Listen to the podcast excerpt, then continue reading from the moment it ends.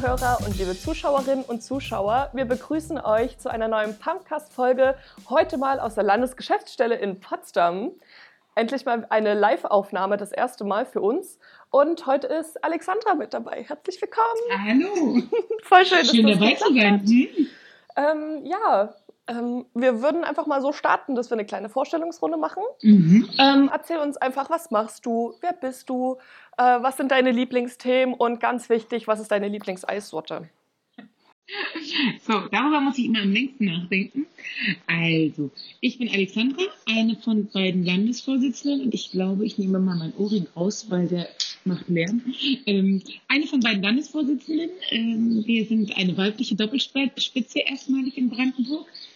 Ähm, ich bin also seit Ende 2019 zusammen mit Julia Schmidt Landesvorsitzende. Vorher war ich schon Beisitzerin im Landesvorstand. Ich bin Mitglied seit 2016 tatsächlich.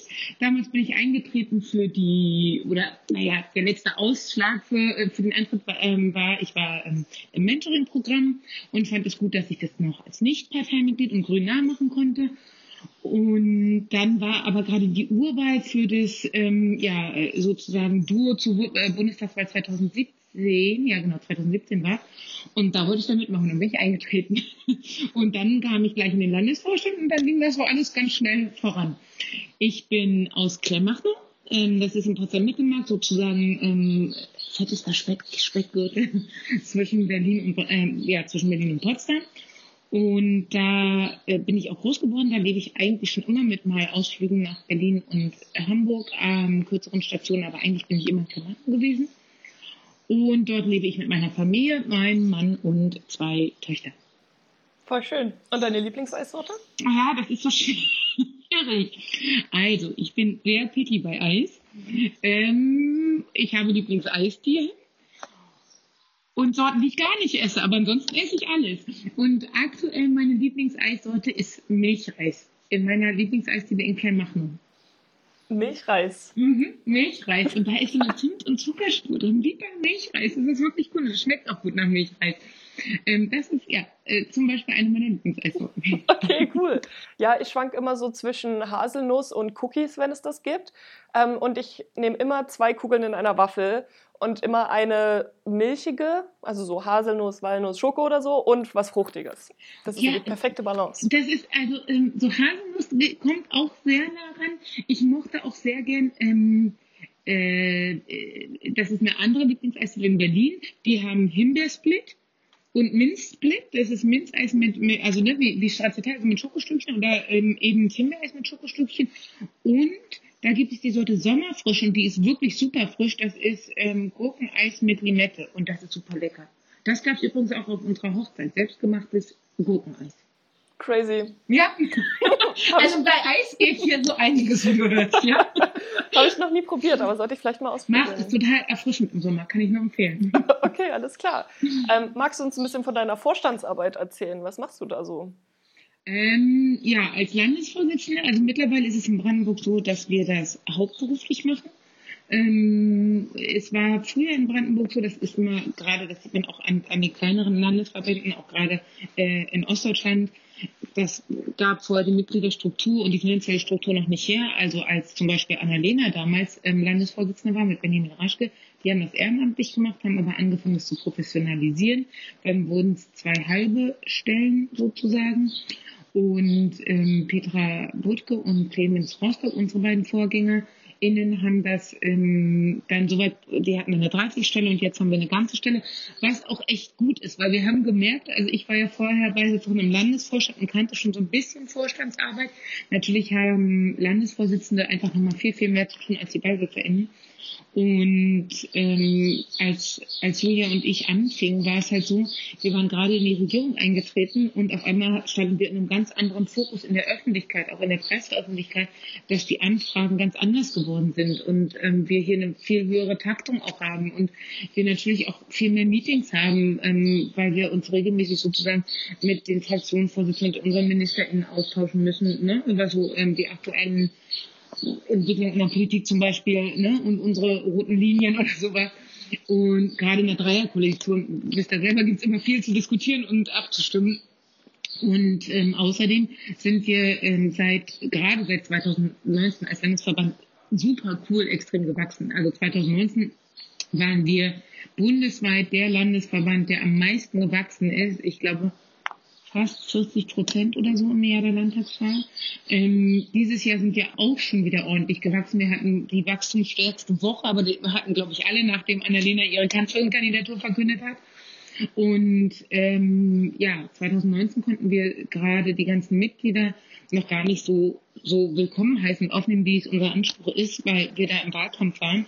Und deswegen haben wir uns sozusagen für 2020 schon die Aufgabe gesetzt, also die Strukturen jetzt anzupassen. Wir sind gewachsen, wir haben mehr Verantwortung in der Regierung, wir haben mehr Mitglieder. Jetzt müssen wir gucken, dass wir im Land sozusagen unsere Kreisverbände unterstützen, professionalisieren und so. Und das sind alles so Arbeiten, ähm, die wir machen. Und Julia und ich wirken sozusagen, also haben zum einen diese Position nach außen hin, zu, äh, den, den Landesverband zu vertreten, die, die Grüne Partei in Brandenburg. Ähm, dann natürlich die ganzen Strukturen, also die ganzen Fäden in der Hand zu halten zwischen MinisterInnen und Fraktionen und dann natürlich auch nach innen reinzuwirken, also für die Mitglieder ansprechbar sein, ähm, bei den LAG vorbeizugucken. Das hatten wir uns beide immer so vorgenommen, dass wir, dass wir die stärken wollen, die LAG. Wir sind angetreten, das ist eine besonders schöne Geschichte, 2019 äh, im Grunde Bewerbungsreden unabhängig voneinander damit, dass wir die Allergen stärken und digitalisieren wollen. Das mit dem Digitalisieren ging sehr viel schneller, als wir es uns jemals vorgestellt hatten. Ja? Wir haben uns 2020 in der Auftaktklausur des Landesvorstands, in der Jahresauftaktklausur, vorgenommen, dass zum Jahr, bis zum Jahresende 2020 der Landesvorstand einmal digital getagt haben muss. Naja, das hatten wir dann im März schon geschafft, ja, diese Vorhaben. So, also das, das ist ein Punkt. Und natürlich, ähm, der Landesverband gibt die Leitlinien von der Politik in Brandenburg vor. Also das heißt, ähm, wir diskutieren sozusagen mit unseren Mitgliedern in, in Kreismitgliederversammlungen und auch in LAG inhaltliche Themen, die sie so bewegen ähm, die gerade in Brandenburg aktuell sind und entwickeln dazu unsere Positionen, die wir dann ähm, äh, in zum Beispiel Anträgen für Parteitage niederschreiben. Und dann sozusagen mit der Masse diskutieren. Dann gibt es erstmal intern Änderungsanträge, dann extern Änderungsanträge, naja, wie halt Parteitage Tage so sind. Und am Ende hat man im besten Fall dann ein, ähm, ein, eine Position, die der Mehrheitsmeinung entspricht. Das sind ja, wir haben ja ein sehr weites Meinungsspektrum, also es sind nicht immer alle, die die Position alle vertreten. Das geht nicht, aber wir haben dann sozusagen das Mehrheitsspektrum. Voll spannend. Ja, ich bin ja auch selbst äh, Sprecherin von der LAG. Mhm. Und nochmal für alle, das sind die Landesarbeitsgemeinschaften. Da finden sich quasi Personen zusammen, die sich für ein Thema so sehr speziell interessieren und ähm, diskutieren dort, schauen, was passiert gerade in den Medien, in der Politik ähm, und sind natürlich auch dafür da, so ein bisschen unser Expertenwissen dann quasi an die Vorstände abzugeben. Und da kommt ihr dann auch auf uns ja ab und zu zurück und sagt, hier, wir haben ja dieses Problem, auch bei uns in der Partei oder äh, hier jetzt äh, kam gerade dieses Gesetzesvorhaben oder so, dann fragt ihr uns eben auch, ähm, okay, wie, was sagt die Community? Was braucht ihr von uns? Genau, also ich bin Sprecherin der LAG Queer Grün. Das, da geht es alles um queere Themen und auch ein bisschen Feminismus und so. Genau, und oft genug erinnern uns die Landesarbeitsgemeinschaften aber auch daran, Moment mal, ähm, da ist gerade das und das akut oder aktuell und können wir uns dazu mal positionieren und das ist eben wichtig. Oder auch der ganze fachliche Input für ein Wahlprogramm. Also ähm, ne, 2019 hatten wir Landtagswahl, das Wahlprogramm schreiben wir selber. Bei der Bundestagswahl macht das ähm, natürlich der Bundesvorstand. Ähm, da können aber auch alle ähm, sozusagen Änderungsanträge stellen. Und dann zur nächsten Landtagswahl ist es dann die Aufgabe von Julia und mir sozusagen, diesen Programmprozess zu gestalten und auch die LAG, also die Landesarbeitsgemeinschaften, mit einzubinden. Und ich war auch selber mal ähm, Sprecherin einer Landesarbeitsgemeinschaft. Damals hieß sie noch ähm, Frauen- und Geschlechterpolitik, jetzt heißt sie Feminismus. Und ähm, das macht an sich schon wirklich Spaß, wenn man sozusagen mit Gleichgesinnten ein Thema diskutieren, weiterdenken, Ideen für neue Ansätze sammeln kann. Hm? Ja, das stimmt. Apropos Feminismus. Ähm, du hast ja auch so bestimmt ein paar politische Lieblingsthemen. Mhm. Und ich habe gehört, Feminismus ge gehört auch mit dazu. Ähm, ja, was, wie kam es dazu? Oder ist das auch das, was du in deiner Arbeit mehr versuchst zu forcieren und dort in die Richtung zu arbeiten? Oder wie kannst du das in deine Vorstandsarbeit mit einfließen lassen?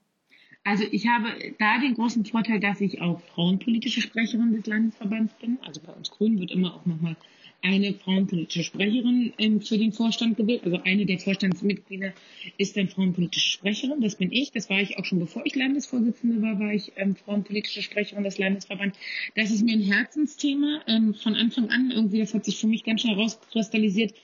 Ähm, als ich nochmal richtig die Dimension, als ich bei den Grünen eingetreten bin und die Dimension gemerkt habe, dass wir eine feministische Partei sind, habe ich mich so zu Hause und so angekommen gefühlt, dass es ganz klar war, das wird so mein Thema. Und ähm, ja, das, das kennen vielleicht ähm, viele. Ähm, mich haben in der Pubertät diese Themen auch schon interessiert, aber dann kam so schnell dieses, ähm, ja, ist ja gar nicht so, ne? Hab, also habt euch mal nicht so, ist gar nicht so.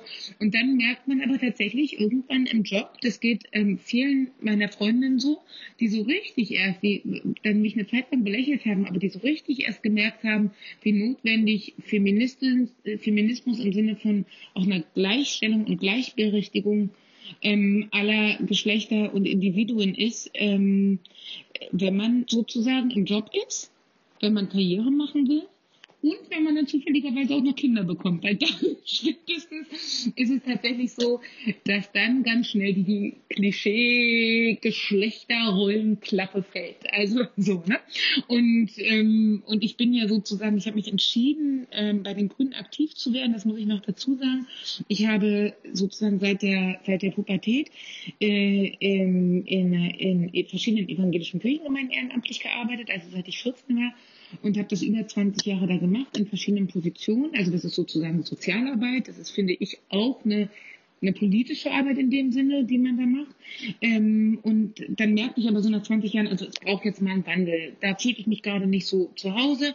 Dann habe ich ähm, 2015 angefangen, ehrenamtlich Geflüchtete zu betreuen, habe ähm, Deutschunterricht für Geflüchtete bei mir ähm, oder im Nachbarort gegeben, habe dann mich natürlich auch mit einigen angefreundet und war sozusagen sowas wie ihre Patin. Und ähm, da hatte ich dann aber schon meine erste Tochter und habe gemerkt, also es braucht jetzt, ich brauche noch ein anderes Ehrenamt und ähm, ich möchte Gesellschaft gestalten. Ähm, also das ist so für mich grundsätzlich die Aufgabe von auch einem Ehrenamt. Das kann man mit jedem Ehrenamt machen, aber ich wusste, ähm, ich möchte jetzt ähm, dahingehend mitgestalten, dass ich ähm, ja politisch mitgestalte. Ne? Also gegebenenfalls Gesetze, also an Gesetzen mitwirke. Dabei habe ich noch nicht mal an Mandat gedacht. Die Strukturen hat man da gar nicht so vor Augen, aber ich wusste, da will ich mitgestalten.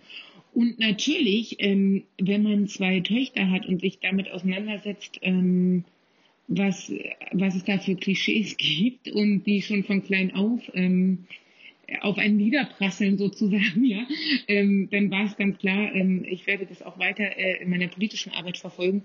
Und bis heute, ich bin so stolz darauf, in einer feministischen Partei zu sein, ähm, in, in einer Partei zu sein, die ähm, nicht nur paritätisch besetzte Listen hat, das haben mittlerweile einige, ähm, da ist es dann aber ein Reißverschlussprinzip. Bei uns ist es seit 1986, ähm, da wurde das, und das muss man sich mal überlegen, seit 1986, ähm, da wurde das Frauenstatut verabschiedet, ähm, sind es die ungeraden Listenplätze, die den Frauen vorbehalten sind. Und das sind Platz eins, drei und so weiter. Das ist also für uns Identität und selbstverständlich. Und das war auch für uns von Anfang an nicht immer leicht. Gerade Kreisverbände in kleineren Landesverbänden wie bei uns haben oft Probleme gehabt, sozusagen engagierte Frauen zu finden. Aber wir haben das durchgezogen und ähm, das verändert sich, also die Gesellschaft verändert sich, das merken wir. Wir haben nicht mehr so sehr die Probleme, engagierte Frauen zu finden. Was mich aber besonders stolz gemacht hat, dass 2020 war es, die Partei das Frauenstatut auch nochmal bestätigt hat, in einer sogar noch strengeren Version, dass man eben nicht einfach sagen kann, okay, wir haben keine Frau, ähm, jetzt können wir einen Mann wählen, sondern ähm, dass man das dann, glaube ich, erst auf einer nächsten Sitzung machen kann. Also das ist, äh, das ist mir äh, eine wichtige Arbeit und da ähm, kann man gleich das nächste Beispiel nennen. Ähm, wir hatten in Brandenburg ein Paritätsgesetz angestoßen. Das hat damals ähm, Ursula Nonnemacher noch als ähm, frauenpolitische Sprecherin der Landtagsfraktion gemacht. Und ähm, da, also das war großartig. Das hat mich sehr bewegt, dass wir das damit geschafft haben. Ich habe dann ähm, für den Frauenpolitischen Rat Brandenburg auch ähm, Öffentlichkeitsarbeit zu dem Thema gemacht, eine Zeit lang, um sozusagen das Thema Parität in die Brandenburger Weite zu bringen, weil Parität ist ein Begriff, das kennen die meisten erstmal nicht. Ne? Und ähm, das hat nun leider das Verfassungsgericht einkassiert, was aber nicht heißt, dass wir ähm, da stoppen, sondern dass wir es weiter probieren, jetzt eben auf Bundesebene. Ähm, die Grüne Bundestagsfraktion arbeitet intensiv daran, hat es die ganze letzte Legislatur probiert, ähm, eine ähm, äh, Parität in irgendeiner Form durchzukriegen. Ähm, das hat leider nicht geklappt, ähm, sowohl als Oppositionspartei als auch gegen die, die, die großen ähm, äh, Staaten wie CDU, CSU, die natürlich, ähm, da hat ja auch eine Wahlrechtsreform, ähm, äh, haben die auch ausgesessen, um sozusagen ihre Machtgründe zu sichern. Aber das ist so ein Thema, dass ich ähm, möchte, dass die Menschen gleichberechtigt sind, sagen wir es einfach mal so. Und da ist mir auch, ähm, das muss ich noch dazu ähm, sagen, ich darf mich immer gerne unterbrechen, wenn ich zu lange rede, ähm, der intersektionale Feminismus auch noch ganz wichtig. Ne? Also dass, ähm, dass es eben nicht nur weil das merkt man auch, wenn man sich eine Weile mit Feminismus auseinandersetzt, dass es dann doch oft ähm, die weiße intellektuelle Frau ist, ähm, um die es im Feminismus geht und dass aber ähm, andere Gruppen, die mehrfach ähm, benachteiligt sind oder äh, ja wahrscheinlich auch stigmatisiert. Ne? So, das sind eben schwarze Frauen, Frauen mit Migrationshintergrund, ähm, äh, Körper, ne? dicke Frauen und so weiter. Also da gibt es ganz viele verschiedene Ebenen und dass man denen mitdenkt und ähm, also Feminismus eben nicht nur aus, aus unserer Perspektive denkt, die schon immer irgendwie ein Stück weit privilegiert ist, sondern ähm, intersektional und da möchte ich auch ein Beispiel nennen, was, was oft nicht mitgedacht wird. Ähm, das habe ich beim Frauenpolitischen Rat äh, gelernt, wo alle Frauenorganisationen, das ist ein Dachverband von allen Frauenorganisationen in Brandenburg, da sind auch das, der Verband der Alleinerziehenden und der Arbeitslosen. Und gerade arbeitslose Frauen, die haben ehrlich gesagt nicht wirklich viel Zeit über Feminismus nachzudenken. Also die wollen irgendwie einen Job, wo sie einigermaßen gutes Geld verdienen, dass sie ihre Kinder, die sie oft dann auch wieder alleine erziehen, ähm, äh, über Wasser halten können. Ja, voll spannend. Ähm, tatsächlich war Feminismus auch so der Punkt, warum ich bei den Grünen eingetreten bin. Also natürlich das ganze ähm, klimapolitische und auch äh, Tierschutz und so weiter. Natürlich, das kommt alles dazu. Aber der Punkt war dann wirklich, äh, die sind, setzen sich sehr für Diversität ein arbeiten auch an sich selbst, um diverser zu werden und äh, stehen für Feminismus ein und sagen eben auch von sich selbst, dass sie eine feministische Partei sind. Und das war für mich halt wirklich so der Punkt, mhm. ähm, wo ich gesagt habe, okay, jetzt trete ich bei den Grünen ein und ich weiß noch, ich äh, habe dann, ich war bei euch, bei Julia und dir und ihr habt quasi alles vorgestellt, wie das bei den Grünen funktioniert. Das in 2000, genau, genau. Landtag? Nee, das war, äh, nee, wir sind dann noch rübergegangen. Ja. Aber das war hier und da hat Mariana ja. das, ähm, das Plakat hochgehalten ja, mit den. Zweiter, das war Anfang 2020 und genau. dann 2020 sind Mitgliederaufnahme. Das war Mariana, genau. genau. Ja, richtig. Dann weiß ich es aber noch. Und dann sind wir rübergelaufen in Land. Ja, genau. ich glaube, da hast du auch eine Frage gestellt. Ich erinnere mich. Wir, aber Julia hat nochmal alle ermuntert, auch die Frauen Fragen zu stellen und so weiter, weil wir haben, ähm, das wird tatsächlich nicht, also bei der GJ wird es glaube ich sehr gepflegt, bei uns ähm, tatsächlich in der Praxis nicht so sehr, die ähm, paritätisch besetzten Redlisten. Das muss man auch, also auf Parteitagen schon, in Sitzungen ähm, nicht, wobei ähm, wenn dann Ungleichverhältnis festgestellt wird, dann ähm, bringt man das auf jeden Fall in der Regel auch zur Sprache.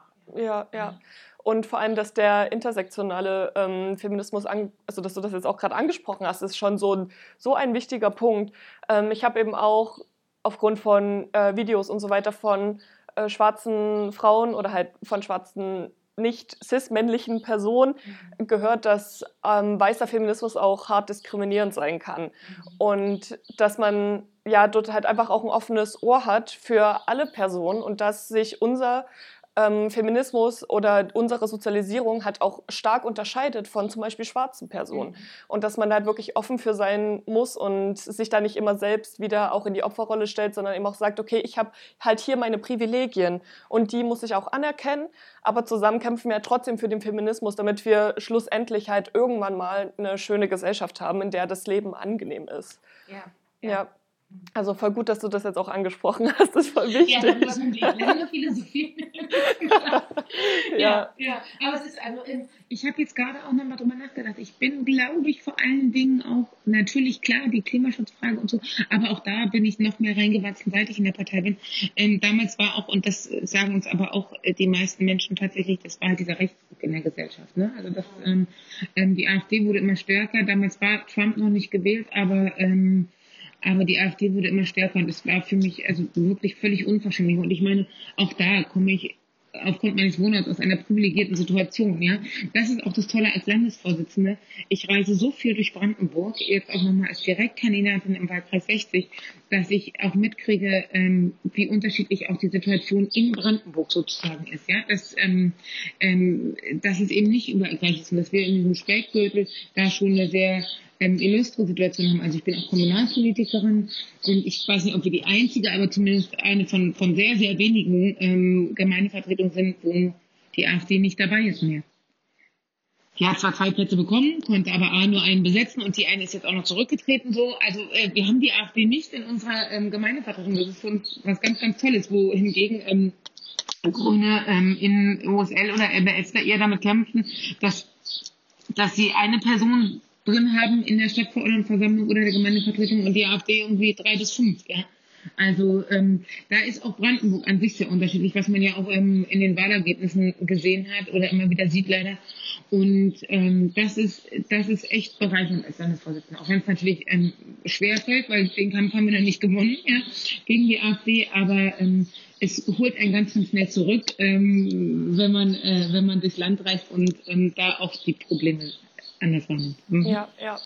Ähm, magst du uns einmal kurz erzählen, warum denn Parität wichtig ist? Aber so ganz grob runtergebrochen, mhm. vielleicht auch mal kurz sagen, was denn Parität jetzt genau bedeutet für Menschen, die sich jetzt noch nicht so sehr damit befasst mhm. haben.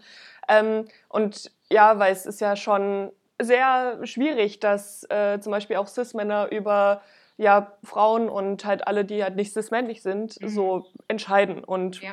kannst du dazu was sagen, was das für Auswirkungen auch für uns hat? Kann ich guck mal ganz kurz, ob das Sprachmemo mitläuft. Ich hatte kurz eine Panikattacke. Alles gut. ähm, also man kann es an einer ganz einfachen oder an zwei einfachen Beispielen festmachen. Ähm, hätten wir äh, paritätisch besetzte Parlamente, hätten wir ähm, ordentlich bezahlte Pflegekräfte. Und wir hätten, das ist jetzt nicht unbedingt für Brandenburg der Fall, aber gerade äh, für die westdeutschen Bundesländer ähm, sieht man das, ähm, da sind nicht ausreichend Kita-Plätze zum Beispiel. Ne? Also wir haben ja mittlerweile muss sozusagen jedes Kind muss für, jeder, für jedes Kind ein Kita-Platz zur Verfügung stehen. Ähm, und ich glaube mindestens das ähm, das Kita ja vor der Schule müssen auch alle besuchen. Äh, das ist ähm, bei uns gar nicht so schwierig äh, in Brandenburg und in ostdeutschen Bundesländern, weil das da ähm, ne, aus der Vergangenheit geprägt einfach genug Kita-Plätze gab. Ähm, für jedes Kind eins, aber in Westdeutschland ist das ein Problem. Immer noch. 2021. Und ähm, hätten wir paritätisch besetzte Parlamente, hätten wir dieses Problem nicht. Und das ist zuallererst ein Infrastrukturproblem. Das muss man ganz klar sagen, weil ähm, ähm, solange diese Betreuungsinfrastruktur nicht vorhanden ist, haben wir wieder den nächsten Punkt, dass, ähm, dass Menschen dadurch benachteiligt werden, weil sie ihre Kinder zu Hause betreuen müssen. Und das sind wiederum in der Regel die Frauen, weil sie weniger verdienen. Wenn wir paritätisch besetzte Parlamente hätten, bin ich mir sicher, hätten wir Tarifverträge, die, die auch gerade in den typischen Frauenberufen ähm, ähm, einen ordentlichen Lohn haben. Ja? Ähm, also das, das kann man sich ganz einfach vorstellen. Da gibt es mehrere Studien und Erhebungen zu, dass diese ähm, Problematik eben ähm, zum Beispiel nicht vorhanden wäre. Weil die Menschen, das ist, ich weiß gar nicht, ob das, ob man das so, ob das, ob man das so äh, verurteilen kann. Die Menschen, ob eine Politikerin oder nicht, kämpfen zunächst für Sachen, ähm, die ihnen wichtig sind, die ihnen nahe sind, mit denen sie verknüpft sind, ja. Und ähm, Entschuldigung, aber ähm, bisher männliche Politiker, ähm, die hätten ja, also frag mal die Söhne von Herr Kohl, wie oft die ihn gesehen haben. Da gibt es da gibt's auch Bücher drüber. Die haben ein Buch darüber geschrieben, wie schreck, sinngemäß schrecklich es war sozusagen. Also ähm, äh, für die war das kein Problem. Da war die Frau ne, daher, im, im, im, klassischen Rollenmodell und die hat sich darum zu Hause gekümmert. Fertig. Das Thema war für sie nicht, nicht sichtbar. Ja? Und wenn sie dann mal zu Hause war und die Kinder da waren, dann verschwand der Vater ins Arbeitszimmer und alle mussten ganz ruhig sein, damit der Vater nicht gestört wird. Hm? Deswegen funktioniert auch für Männer Homeoffice. Deswegen finden die auch, dass es eine Betreuungsoption ist, weil sie verschwinden im Home, also für Männer mit alten Rollenmodellen, das hat sich jetzt geändert, ja. Weil, aber sie, für, für sie ist Homeoffice, sie gehen ins Arbeitszimmer und arbeiten da zu Hause. So.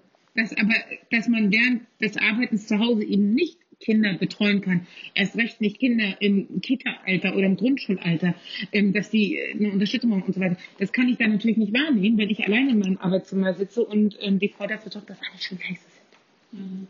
So, also das war jetzt doch wieder weiter ausgeholt, aber das sind, finde ich, immer so die Beispiele, ähm, warum es Parität dringend braucht. Ja, ja.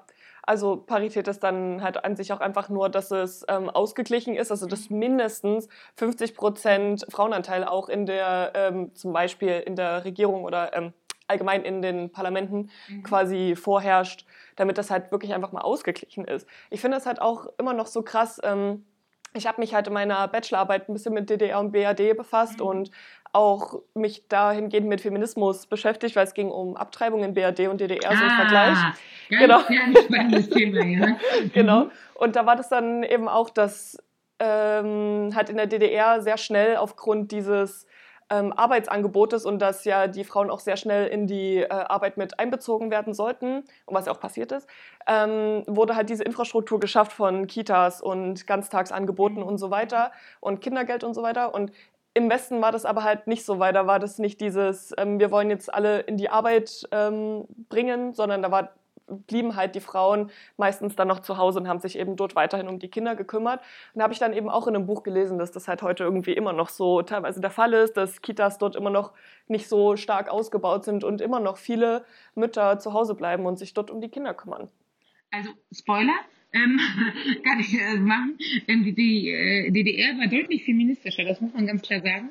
Ich bin Jahrgang 78, das heißt, ich war äh, 89 gerade 11 und zur Wende und ähm, möchte mich da um Gottes Willen nicht als Politikexpertin bezeichnen, ähm, habe aber natürlich äh, Kinder, Kinderschule und äh, mitbekommen und auch, dass meine Mutter ins Arbeiten gegangen ist, ganz klar. Das war für uns selbstverständlich. Und ich bin, also Julia und ich haben uns ja als Landesvorsitzende die Themen aufgeteilt und ich bin unter anderem für die DDR-Aufarbeitung zuständig und auch den ganzen Bündnisteil in Bündnis 90 Die Grünen unter anderem. Und, ähm, und da kann man, also die, die älteren Frauen, die also in der DDR sozialisiert waren, gearbeitet haben und so weiter, sind deutlich feministischer unterwegs. Für die war das selbstverständlich. Für die war das Notschub. Die größte Angst meiner Mutter war, nach der Wende, dass wir auch zu Hause bleiben und unsere Kinder betreuen. Wenn sie sich, kann ich ausprobieren, wenn meine Mutter sich heute beschwert, dass ich zu viel unterwegs bin dann sage ich immer, du wolltest es so. ja.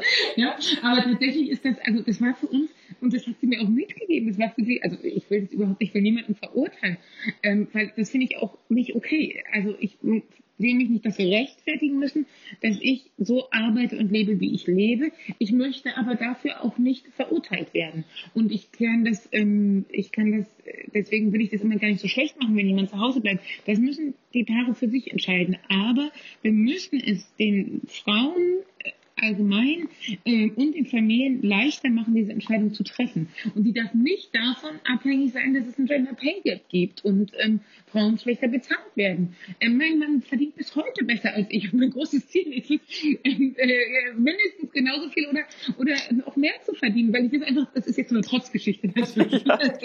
so. ähm, aber ähm, äh, äh, es, es kann die eigene Entscheidung sein es gibt Menschen, die das aus inhaltlichen Gründen wollen, dass sie die ersten drei Jahre mit ihren Kindern zu Hause sind. Ähm, ich weiß in meinem Umfeld, also mit den Freundinnen, mit denen ich zur Schule gegangen bin, Abi gemacht habe und so weiter, für uns allen war denn, für uns alle war nach einem Jahr, ach, dann geht's gut, gut, dass es die Kinder gibt und jetzt gehen wir wieder arbeiten. Aber ich bin zum Beispiel, ähm, ich sage immer, äh, nach Baden-Württemberg verheiratet. Das heißt also, mein Mann kommt aus Baden-Württemberg und das ist meine Schwiegerheimat. Und da gibt es natürlich eben diese traditionellen westdeutschen Strukturen. Und da ist es oft so, ähm, dass dass es erstmal für große Irritation gesorgt hat, dass ich nach einem Jahr wieder arbeiten gehe. Da, kann, da braucht man doch keine Kinder bekommen. Otto. Habe ich ein paar Mal gehört. Ähm, von Frauen, die selber sogar Erzieherinnen sind, in der Kita arbeiten. So, ne? ähm, das ändert sich da auch langsam, aber ähm, es ist da schon eher ungewöhnlich. Ne? Und, ähm, und da ist auch ganz klar, da ist teilweise nicht mal, da kommen wir zum nächsten Problem, der, ähm, der, der Wille da, dass, dass beide Partner PartnerInnen arbeiten gehen, denn durch das Ehegattensplitting ähm, wollen die Männer sogar, dass die Frauen zu Hause bleiben, weil es, also sich für sie, für sie finanziell lohnt und natürlich auch bequemer ist, wenn man nachher von der Arbeit nach Hause kommt und den ganzen Care-Job nicht machen muss, weil man ja auf die Frau verweisen kann, die sowieso zu Hause ist. Also, da kommen wir zur nächsten Gleichberechtigung. Dieses Ehegattensplitting, ehrlich, Mann. und da sind wir erstmal nur in so einem äh, heteronormativen ja. Familienbild. Ja. Also wenn es jetzt zum Beispiel ein lesbisches Paar gibt, was ein Kind hat, dann haben wir einerseits die Mutter, die, ähm, die das Kind geboren hat quasi, ähm, die dann eventuell zu Hause bleiben muss und die andere, die Partnerin, verdient eventuell auch noch weniger, sodass sie dann halt da auch wieder so doppelt, ähm, die Doppelbelastung, aber halt, äh, ja, diskriminiert werden in zwei Bereichen auch noch. Und dann kommt noch das ganze Abstammungsrecht dazu, dass ja die andere Mutter eigentlich ja. gar, gar kein Elternteil ist und so weiter. Das ist ja wieder ein ganz, ganz anderes Thema. Das ist ganz, aber das ist ganz interessant, wie schnell sowas verankert wird. Ne? Also, ähm, ähm, ich habe ähm, mein, ähm, mein Bruder ist mit einem Mann verheiratet, so. Und ähm, das muss ich vorweg sagen, auch wenn das an sich was ganz Normales ist. Aber ähm, meine Tochter hat irgendwann mal nach der Kita zu mir gesagt, ähm, das war das Wochenende, bevor zwei Freundinnen von uns geheiratet haben. Ähm, hey Mama, können dann zwei Frauen auch heiraten? Nun lebt mein Bruder woanders, deswegen sehen Sie die beiden Onkels sozusagen ganz selten, ja. Und sie waren noch klein, da vergisst man das auch ähm, sozusagen, beziehungsweise da haben sie, glaube ich, dieses Konstrukt Paar und Ehe so noch nicht wahrgenommen, ja. Ähm, und dann habe ich gesagt, ja. Und dann da überlegte sie so ein bisschen. Und dann gesagt, du, aber weißt du, das, letztendlich ist es doch total egal. Ähm, welches, also, ne, ob es ein Mann ist oder eine Frau, das ist für Kinder einfacher so zu begreifen, ähm, dass es ähm, da auch noch Menschen gibt, die sich nicht einem Geschlecht zuordnen wollen. Das, das war, war für eine Fünfjährige einfach noch ein bisschen viel, das habe ich da noch nicht erklärt. Jetzt wird es anders. Weißt du, letztendlich geht es darum, dass sie sich lieb haben. Und das ist ganz unabhängig davon, ob es zwei Männer oder zwei Frauen sind oder Mann und Frau. Und dass sie ihre Kinder lieb haben. Das ist das Entscheidende. Um mehr geht's nicht bei Elternsein. Da geht's nicht um Geschlecht und so. Und das ist, glaube ich, angekommen. Und ich, danach bin ich noch in die Kita gegangen und habe darum gebeten, dass wir ein bisschen ähm, offener sind ähm, und auch darauf achten, dass sie bei den Familiengeschichten, die sie erzählen, ähm, weil das trägt natürlich und das trägt auch. Das ist so ein nächstes Thema. Das war mein Lieblingsthema. Das wollte, damit wollte ich mich lange Zeit selbstständig machen im Sinne nicht zum Geld verdienen, aber dass das eine große Aufgabe war. Ähm, es gibt die Seite, kann ich euch nur empfehlen, A Mighty Girl. Das ist eine amerikanische Website. Ähm, da stellen sie alle, ähm, alles, nur Produkte da, die Mädchen empowern. So. Bücher, Spielzeug und so weiter sehr viel Kram. Das ist halt auch amerikanisch, das muss man dazu sagen. Bei uns würde wahrscheinlich eher der, der, ähm, der nachhaltige Ansatz noch dazukommen. Und ich wollte das auch immer machen, dass ich sozusagen eine Website habe, wo ähm, ich Bücher, also ne, Kinderbücher, Jugendbücher, auch Spielzeuge ähm, vorstelle, die jenab von, äh, fernab von Geschlechterklischees, Rollenklischees, Familienklischees und so weiter sind. Das war so, das war mein großer Traum. Das ist eine, eine Rechercheaufgabe. Aber es gibt mittlerweile immer mehr tolle Kinderbücher, die eben darauf achten, dass sie, dass es eben nicht die klassischen Familienbilder, also es fing erst an mit, mit ähm, Scheidungsfamilien, eher so Patchwork-Familien. Jetzt kommen aber auch Regenbogenfamilien dazu. Es sind mittlerweile in Kinderbüchern andere Hautfarben, andere Namen zu sehen. Ähm, ich habe gerade heute für meine Kinder ähm, ein Buch bestellt, das heißt Anybody, ähm, wo es halt auch um Körper geht, dass Körper ganz verschieden sein können und dass es niemanden etwas angeht, ob ich einen dicken oder einen dünnen oder gar keinen Bauch habe, sozusagen, ja. Sage ich meinen Töchtern immer, die verdrehen immer schon mit den Augen. Ja, Mama, wissen, jede und jeder kann anziehen, was er will oder was sie will. ja? Aber das, das, das, wird von klein auf geprägt. Das ist richtig krass und ich möchte das gar nicht mehr zum Vorwurf unserer Mütter machen. Ich hatte letztens ein wirklich tolles Erlebnis. Ich quatsch ganz lange, aber das muss ich echt unbedingt erzählen. Ich habe ein Insta-Live mit Melody Michelberger gemacht und das finde ich bis heute ähm, äh, äh, empowernd. Ähm, ich weiß nicht, wer von euch Melody Michelberger kennt. Das ist eine Influencerin, eine ähm, Big Fat-Aktivistin, äh, die gerade ein Buch geschrieben hat, Body Politics, kann ich auch nur jedem und jeder ans Herz legen. Vor allem jedem.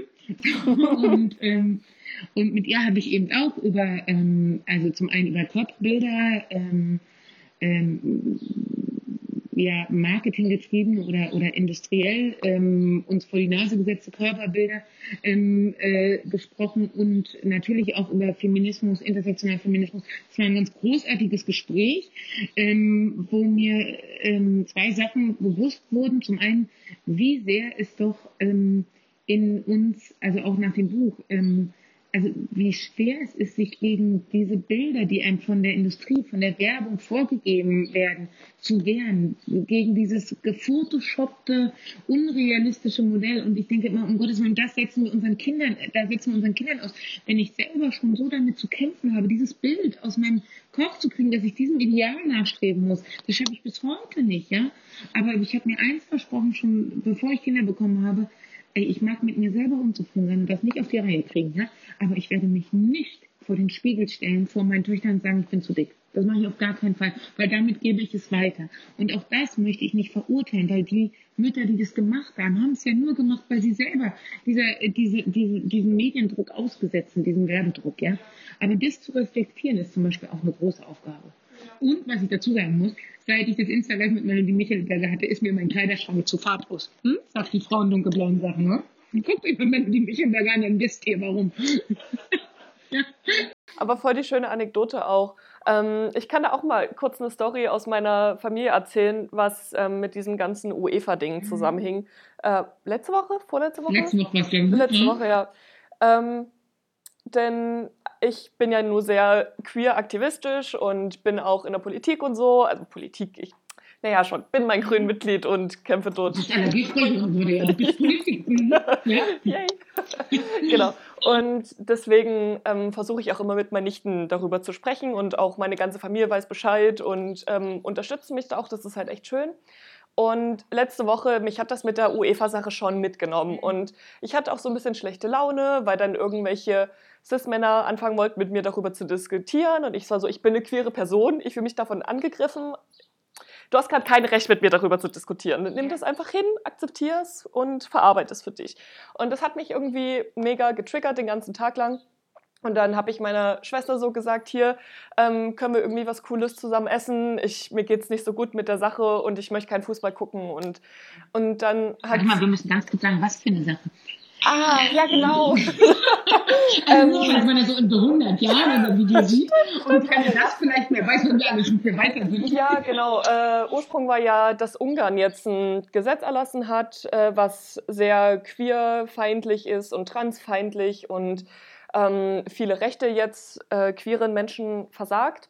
Und daraufhin wollte, wollte ja, an sich die queere Community, dass die äh, UEFA ist veranlasst, dass die Allianz Arena in Regenbogenfarben erleuchtet, weil, es, weil die Möglichkeit bestünde, die so anzu, anzuleuchten. Mhm. Also ähm, sogar die Stadt München wollte das auch. Mhm. Ah, sehr cool.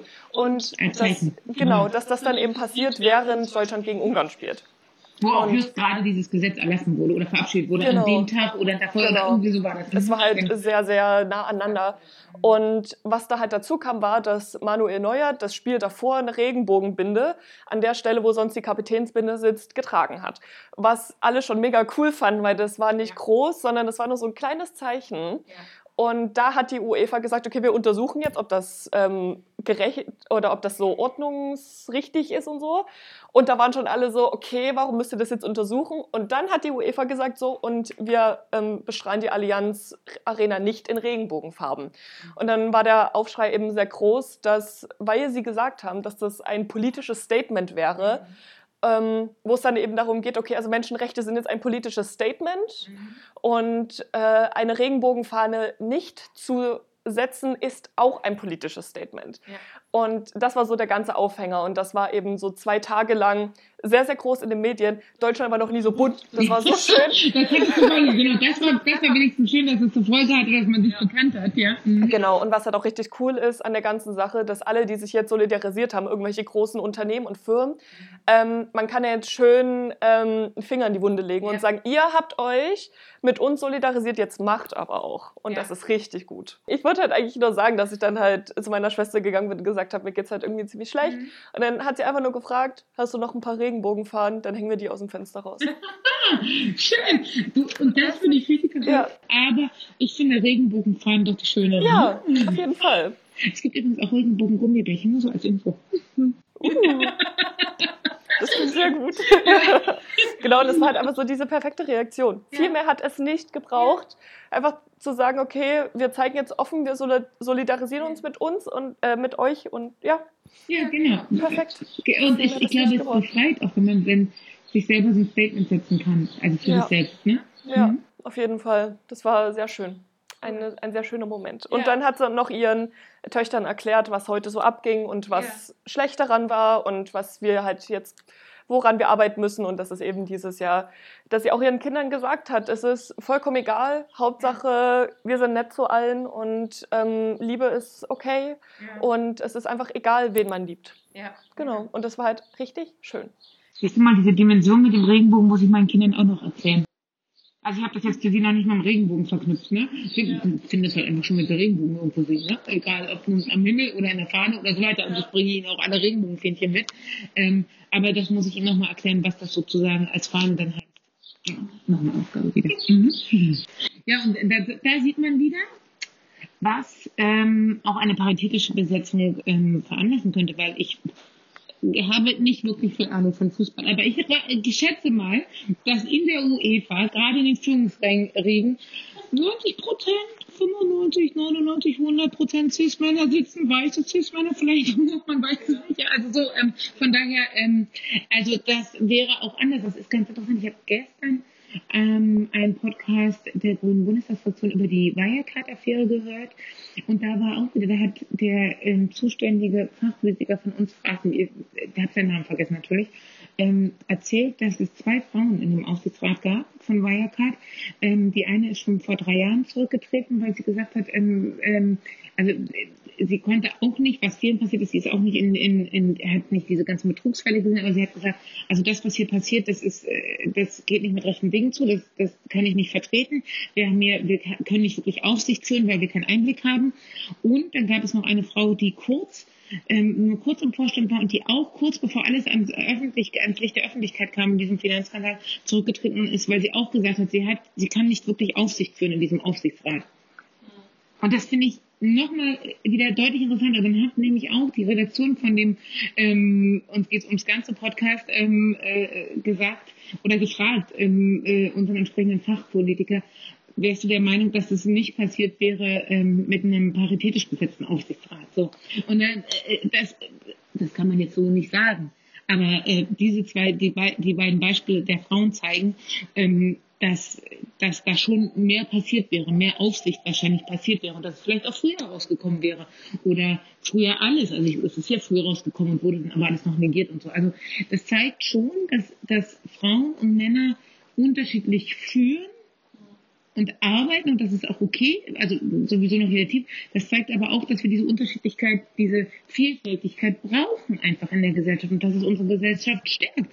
Das sieht man auch mit geflüchteten Menschen. Also ganz ehrlich, ich, ich kann es immer nicht verstehen. Wir haben A, genug Platz und ja, es kostet uns Geld, aber uns kosten auch viele andere Sachen Geld und vor allem kostet uns auch Geld viel, viel äh, wird, ne, wird ja auch viel Geld ähm, ins Ausland gegeben, um es jetzt mal ganz profan auszudrücken, um die Flüchtlinge draußen zu halten. Ich glaube nicht, dass es mehr kostet, ähm, als sie ähm, sozusagen im, im Land aufzunehmen und ähm, äh, Sprachkurse zu zahlen und so weiter. Und ähm, diese Menschen bereichern unsere Gesellschaft. Und entschuldigt, wenn ich dieses 90er-Klischee bediene, da war ich auch nicht ja, ähm, wenn ich dieses 90er-Klischee bediene, aber ganz ehrlich, also ich spreche jetzt hier nur von Pizza und Döner, ja? ähm, Hauptnahrungsquelle von ungefähr der Hälfte der Bevölkerung. Die hätten wir sonst nicht, ja. Und ich persönlich spreche dann noch von Baklava. Mhm. Und, ja, also Eis, genau das nächste. Das sind alles Sachen, die hätten wir nicht. Und äh, deswegen verstehe ich nicht, wie man da so dagegen sein kann oder so viel Angst davor haben kann oder sich in irgendwelchen ähm, ähm, Stereotypen, Klischees oder irgendwas verfangen kann. Ja, man hat ähm, das Neue, ja, okay, davon hat, davor hat man vielleicht Angst, aber alle Menschen, die ich kenne, die, die, die geflüchtete Menschen dann wirklich mal kennengelernt haben, hätten sie nie wieder weggeschickt, nie wieder. Ja. So, also, ähm, ja, jetzt sind wir auch mit dazu gekommen. Ja, aber wichtig, dass du es ansprichst. Genau, und dann als letzten Punkt hatte ich noch so ein bisschen ähm, Stadtplanung, weil ich hatte mit Anna Emmendörfer auch einen Podcast und sie hatte da auch erzählt, weil sie beschäftigt sich ja auch ein bisschen mit Kommunalpolitik und so und hat auch Stadtplanung und dass da eben auch eine, ähm, eine feministische Sicht eben auch möglich ist. Man denkt da vielleicht jetzt bei Feminismus nicht als erstes an Stadtplanung und Verkehr und Bauen, aber dass es ja trotzdem eine Rolle spielt. Also hast du da ein paar Insights für uns? Ja, habe ich. Ich habe gerade nämlich letzte Woche eine tolle Veranstaltung auch dazu moderiert. Das ist mir auch so ein Herzensanliegen, seit ich Ähm, also ne, ähm, die, die Frauenpolitik und Feminismus habe ich jetzt bei den Grünen schon länger. Aber ähm, seit ich Kommunalpolitikerin bin und auch als Landesvorsitzende ist einer meiner Schwerpunkte Mobilität.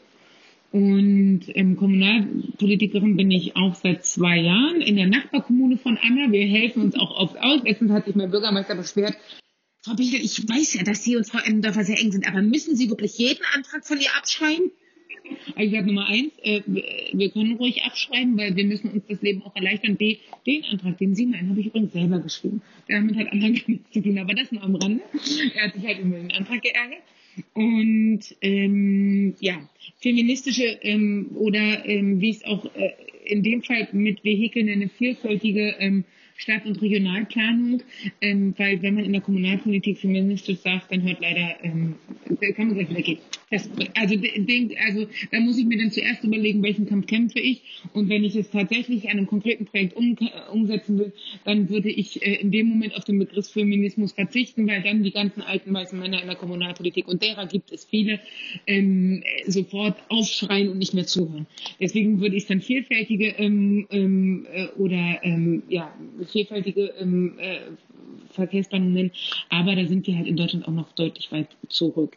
Es gibt eine ähm, Geschlechterperspektive in, ähm, in der Planung und das ist, also man kann es auch ganz kurz runterbrechen, dass ähm, Stadtplanung ist immer noch an der, um, ja, Stadtplanung ähm, ist immer noch an der, ähm, aus der Perspektive männlicher Autofahrender gemacht. So. Und das äh, sieht man daran, dass A, das ist ein grundsätzliches Problem, immer noch aus der Perspektive der Autofahrer, dass es gemacht wird. Ähm, auch aus der Autofahrerperspektive, weil Untersuchungen zeigen, Männer fahren von A nach B. Ähm, vom, von, von zu Hause zur Arbeit. Zurück. Vielleicht fahren sie zweimal die Woche noch nach der Arbeit zum Sport und dann nach Hause. Aber das sind die Wege von, von Männern. Bisher mehrheitlich gewesen und immer noch mehrheitlich. Frauen fahren, mm, mm, mm, mm, die Bilder sind wirklich sehr spannend. Die fahren die Kinder ähm, zur Kita oder in die Schule, fahren äh, einkaufen, dann zur Arbeit, fahren wieder zurück, fahren dort noch hin in die Apotheke und so weiter. Dann fahren sie nachmittags die Kinder zum Sport und so weiter. Also so, die haben andere Wege ähm, haben dadurch natürlich eigentlich andere Bedürfnisse, die überhaupt nicht berücksichtigt werden. Nur nehmen in der Regel auch mehr das Fahrrad. Die hauptsächlichen, also die, die Hauptgruppe der Fahrradfahrenden sind Frauen. Und wir wissen selber, dass auch Fahrradfahrende nicht richtig berücksichtigt werden. Also da gibt's ganz, ganz viele Ansätze. Ich habe dann, als ich Mentee wurde, da ist, da, nee, eigentlich ist mir das schon aufgefallen, siehst du? Ähm, wir machen das immer so, beim Auftakt des Frauenmentoring-Programms, wenn sich alle kennenlernen, haben wir zwei inhaltliche Inputs. Und bei mir war das damals, ähm, als ich Mentee war, ähm, die, Gleich die damalige Gleichstellungsbeauftragte aus Oranienburg, die über ihre Arbeit berichtet hat, was ich sehr interessant fand. Und ähm, was mich nachhaltig beeindruckt hat, war eine ähm, Gender Mainstreaming ähm, Expertin, nenne ich es mal, aus der Berliner Verwaltung, die seit den 80er Jahren in der Berliner Verwaltung Gender Mainstreaming gemacht hat. Und das heißt, sie ist in alle Abteilungen einer Bezirksverwaltung zum Beispiel gegangen und hat denen gezeigt, an Projekten, Beispielen, ähm, wie sie Gender Mainstreaming leben können. Also sozusagen alle Geschlechtsperspektiven berücksichtigen. Und man kann sich vorstellen, wenn sie das in den 80er, 90er Jahren in der Bauverwaltung gemacht hat, dass die erstmal gesagt haben, nee, das ist für uns gar nicht relevant, das brauchen wir nicht. Gehen wir zu Soziales. Sie hat ihn aber gezeigt und da hat sie das Beispiel Oliver Platz genannt, in ähm, Charlottenburg ist es, glaube ich, ähm, Oliver Platz genannt, der neu gestaltet werden sollte. Und dann haben sie ähm, zum einen die BürgerInnen mit einbezogen, auch so eine urgrüne Position, ne? ähm, äh, BürgerInnen mit einbeziehen, ähm, dass die Vorschläge gemacht haben. Und das geht auch wieder in diese vielfältige ähm, Perspektive rein, dass du also die, die entsprechenden NutzerInnen oder, oder, oder Bezugsgruppen, die mit diesem Projekt, sei es mit der Straße, mit dem Spielplatz, mit dem Bau, mit dem Platz, ähm, irgendwie in Verbindung stehen, dass du die mit einbeziehst. Und sie hat sie mit einbezogen und die durften sozusagen Vorschläge machen oder sagen, was ihnen wichtig wäre. Und dann kam raus, dass den Frauen wichtig ist, zum einen Beleuchtung für nachts, wenn man irgendwo übernachtet. ja? und, ähm, ähm, und Sichtachsen. Ganz klar, Frauen brauchen Sichtachsen, damit sie sich sicherer fühlen und keine Angst haben. So. Und, ähm, und dann gibt es da tatsächlich ähm, eine Pionierin, mit, mit der durfte ich letzte Woche eine Veranstaltung machen. Das war wirklich großartig. Das ist Eva Keil aus Wien. Die ist, müsste eigentlich schon im Rentenalter sein, sie arbeitet aber noch. Und die hat, Wien ist das Beispiel, die ist die Pionierin in geschlechtergerechter ähm, Stadt- und, und äh, Stadtplanung in dem Fall. Ähm, in Wien haben sie ja A, ein sehr, sehr gutes äh, Modell für sozialen Wohnungsbau und die haben ganze Viertel danach kreiert, sozusagen zu gucken, was benötigen wir. Da sind dann nämlich zum Beispiel mehr Fahrradständer entstanden. Da sind ähm, Tiefgaragen entstanden, die keine Angsträume sind, hat explizit gesagt, ja. Ähm, ganze Gemeinschaftsräume sind dadurch entstanden und ähm, äh, Freiflächen, wo man eben diese Sichtachsen hat, dass man nicht Angst hat und so weiter. Also da gibt es extrem viele Perspektiven, ähm, die es zu berücksichtigen gilt. Und, und ähm, das ist was, was mir auch ein Herzensanliegen ist und was ich unbedingt mit reintragen möchte, dass man eben nicht weiterhin aus dieser Standardperspektive denkt. Und da möchte ich gerade noch einen Mann zitieren, den ich die Woche getroffen habe, und zwar ist es äh, den Chef von, von unserer regionalen ähm, Verkehrsgesellschaft ähm, Busverkehr in ähm, Potsdam-Mittelmark. Der Henning hat nämlich gesagt, Henning hat nämlich gesagt, wenn wir weiterhin Parkplätze bauen, dann müssen wir uns nicht wundern, dass die Leute nicht aufs Auto, äh, äh, also vom Auto auf den Bus umsteigen, ja. Obwohl sie sogar eine Karte haben. Sie fahren trotzdem mit dem Auto bis zum Bahnhof und nicht mit dem Bus. Und so ist es halt auch, wenn wir weiter immer aus dieser Perspektive der Autofahrenden oder der Autofahrer, muss man ganz klar sagen, das braucht man nicht gendern. Verkehrsplanung ist aus Autofahrerperspektive gemacht. Und da müssen wir ran, da müssen wir wegkommen. Und ich probiere es jetzt bei mir in der Kommune so zu machen, dass ich die Kinder vorschiebe und sage, wir müssen an die Kinder denken, damit nicht gleich alle wieder schreiben, nee, was heißt denn das für ein Quatsch? Und auch Frauen leider, hier feministische Verkehrsplanung oder sowas, wenn man sage, guck mal, wir brauchen für die Kinder ähm, sichere, breitrandige Übergänge und so weiter, ähm, äh, Plätze, wo sie sich orientieren können. Also da gibt es ganz viele Aspekte. Übrigens, Eva Keil hat darüber auch ein Buch geschrieben, der das, ähm, ich weiß den Titel nicht, aber das kriegt man gegoogelt. Ähm, also äh, ja, da sind wir noch ganz am Anfang. Ich, äh, soweit ich habe jetzt nochmal gelesen, dass München, glaube ich, auch schon ein bisschen weiter ist und Münster, dass sie da auch schon ein paar Ansätze zu haben. Aber da sind wir in Deutschland noch ganz am Anfang der Entwicklung, was wir da ähm, alles machen können an, an einer Planung, die, die sich eben an allen Bedürfnissen orientiert. Und vielfältig meint dann auch SeniorInnen zum Beispiel, ähm, wo man gucken muss, äh, welch, ne, also in Kleinmachnow bauen wir zum Beispiel gerade ähm, äh, ähm, die Bushaltestellen um, dass sie, dass sie sozusagen höher sind, damit die einfach herauskommen, aus, zwar aus den Niederflurbussen, aber trotzdem, dass diese Höhe. Da ist so eine so eine Blindenschleife drin und so weiter, also dass man inklusive Bushaltestellen hat. Und das gehört eben auch dazu, dass man das alles berücksichtigt. Ja. Aber Feminismus ist ja in dem Sinne Gleichberechtigung aller Geschlechter, aber eben auch aller Bezugsgruppen. Und da zählen eben die SeniorInnen auch mit rein, ähm, die noch ganz andere ähm, äh, ansprachen oder die RollstuhlfahrerInnen. Ne? Also äh, jede und jeder von uns muss sich einfach mal im Rollstuhl setzen und probieren, ähm, äh, einen Kilometer weit zum Einkaufen zu kommen. Und dann sehen dann sieht man ganz schnell, ähm, äh, ja, wie einseitig doch die Verkehrsplanung bisher ist. Ja, das stimmt. Mega cool. Vielen Dank für die ganzen spannenden neuen Infos. ja, ich habe ja auch mitgequatscht, also alles cool. Aber war auf jeden Fall sehr schön. Ähm, hast du sonst noch irgendwas, worüber du reden möchtest? Oder? Nee, eigentlich habe ich, da, nee, eigentlich haben wir über so viel geredet. Ähm, also ich meine, es ist ja hier sozusagen der GJ-Podcast. Ähm, und jetzt haben wir so gar nichts ähm, also damit oder irgendwie Gejottiges gemacht. Aber eigentlich habe ich nichts, nein. Also ähm, tatsächlich habe ich gerade mit ähm, eurer Sprecherin Josefa darüber gesprochen, weil ich die grünen Alten bzw. Grünen 60 Plus gerade in Brandenburg wieder reaktivieren, hört sich da ein bisschen komisch an, aber also ne, so reaktivieren will, ähm, dass die sich auch zusammenfinden und die, die sagen immer, oh, die gehört hat ja dies und jenes und die gehört darf, weiß ich nicht, Delegierte stellen und so weiter und so fort.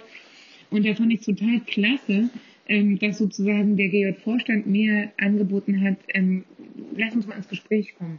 Wir, wir, es muss nicht ein Gegeneinander sein, es ist ein Miteinander. Und das hat mich sehr gefreut und das habe ich auch den Grünen 60 Plus gesagt. Hier bitte, äh, lass uns mal nicht nur gegen die Jungen wettern, das ist überhaupt nicht notwendig. Ähm, die werden zu, einem, äh, zu einer unserer nächsten Sitzungen kommen und, ähm, und wir, wir streben Austausch an und eher miteinander verknüpfen äh, äh, ne, und miteinander ins Gespräch kommen, als sozusagen übereinander zu meckern. Das ist gut. Ja, okay, das freut mich ja auch. Ähm, vielleicht bin ich ja dann auch mit dabei bei der Sitzung. Ja. Mal gucken. Ja, wäre cool. Voll schön. Danke, das ja. war nett. Ja, fand ich auch. Ähm, gern mal wieder zu irgendeinem Thema, ja. wenn es sich ergibt. Und dann, ja, würde ich sagen, beenden wir den Podcast. Ja. Vielen Dank fürs Zuhören an alle. Vielen Dank dir, dass du mit dabei warst. Ja. Und dann wünsche ich euch allen noch einen schönen Tag. Ebenso. Tschüss.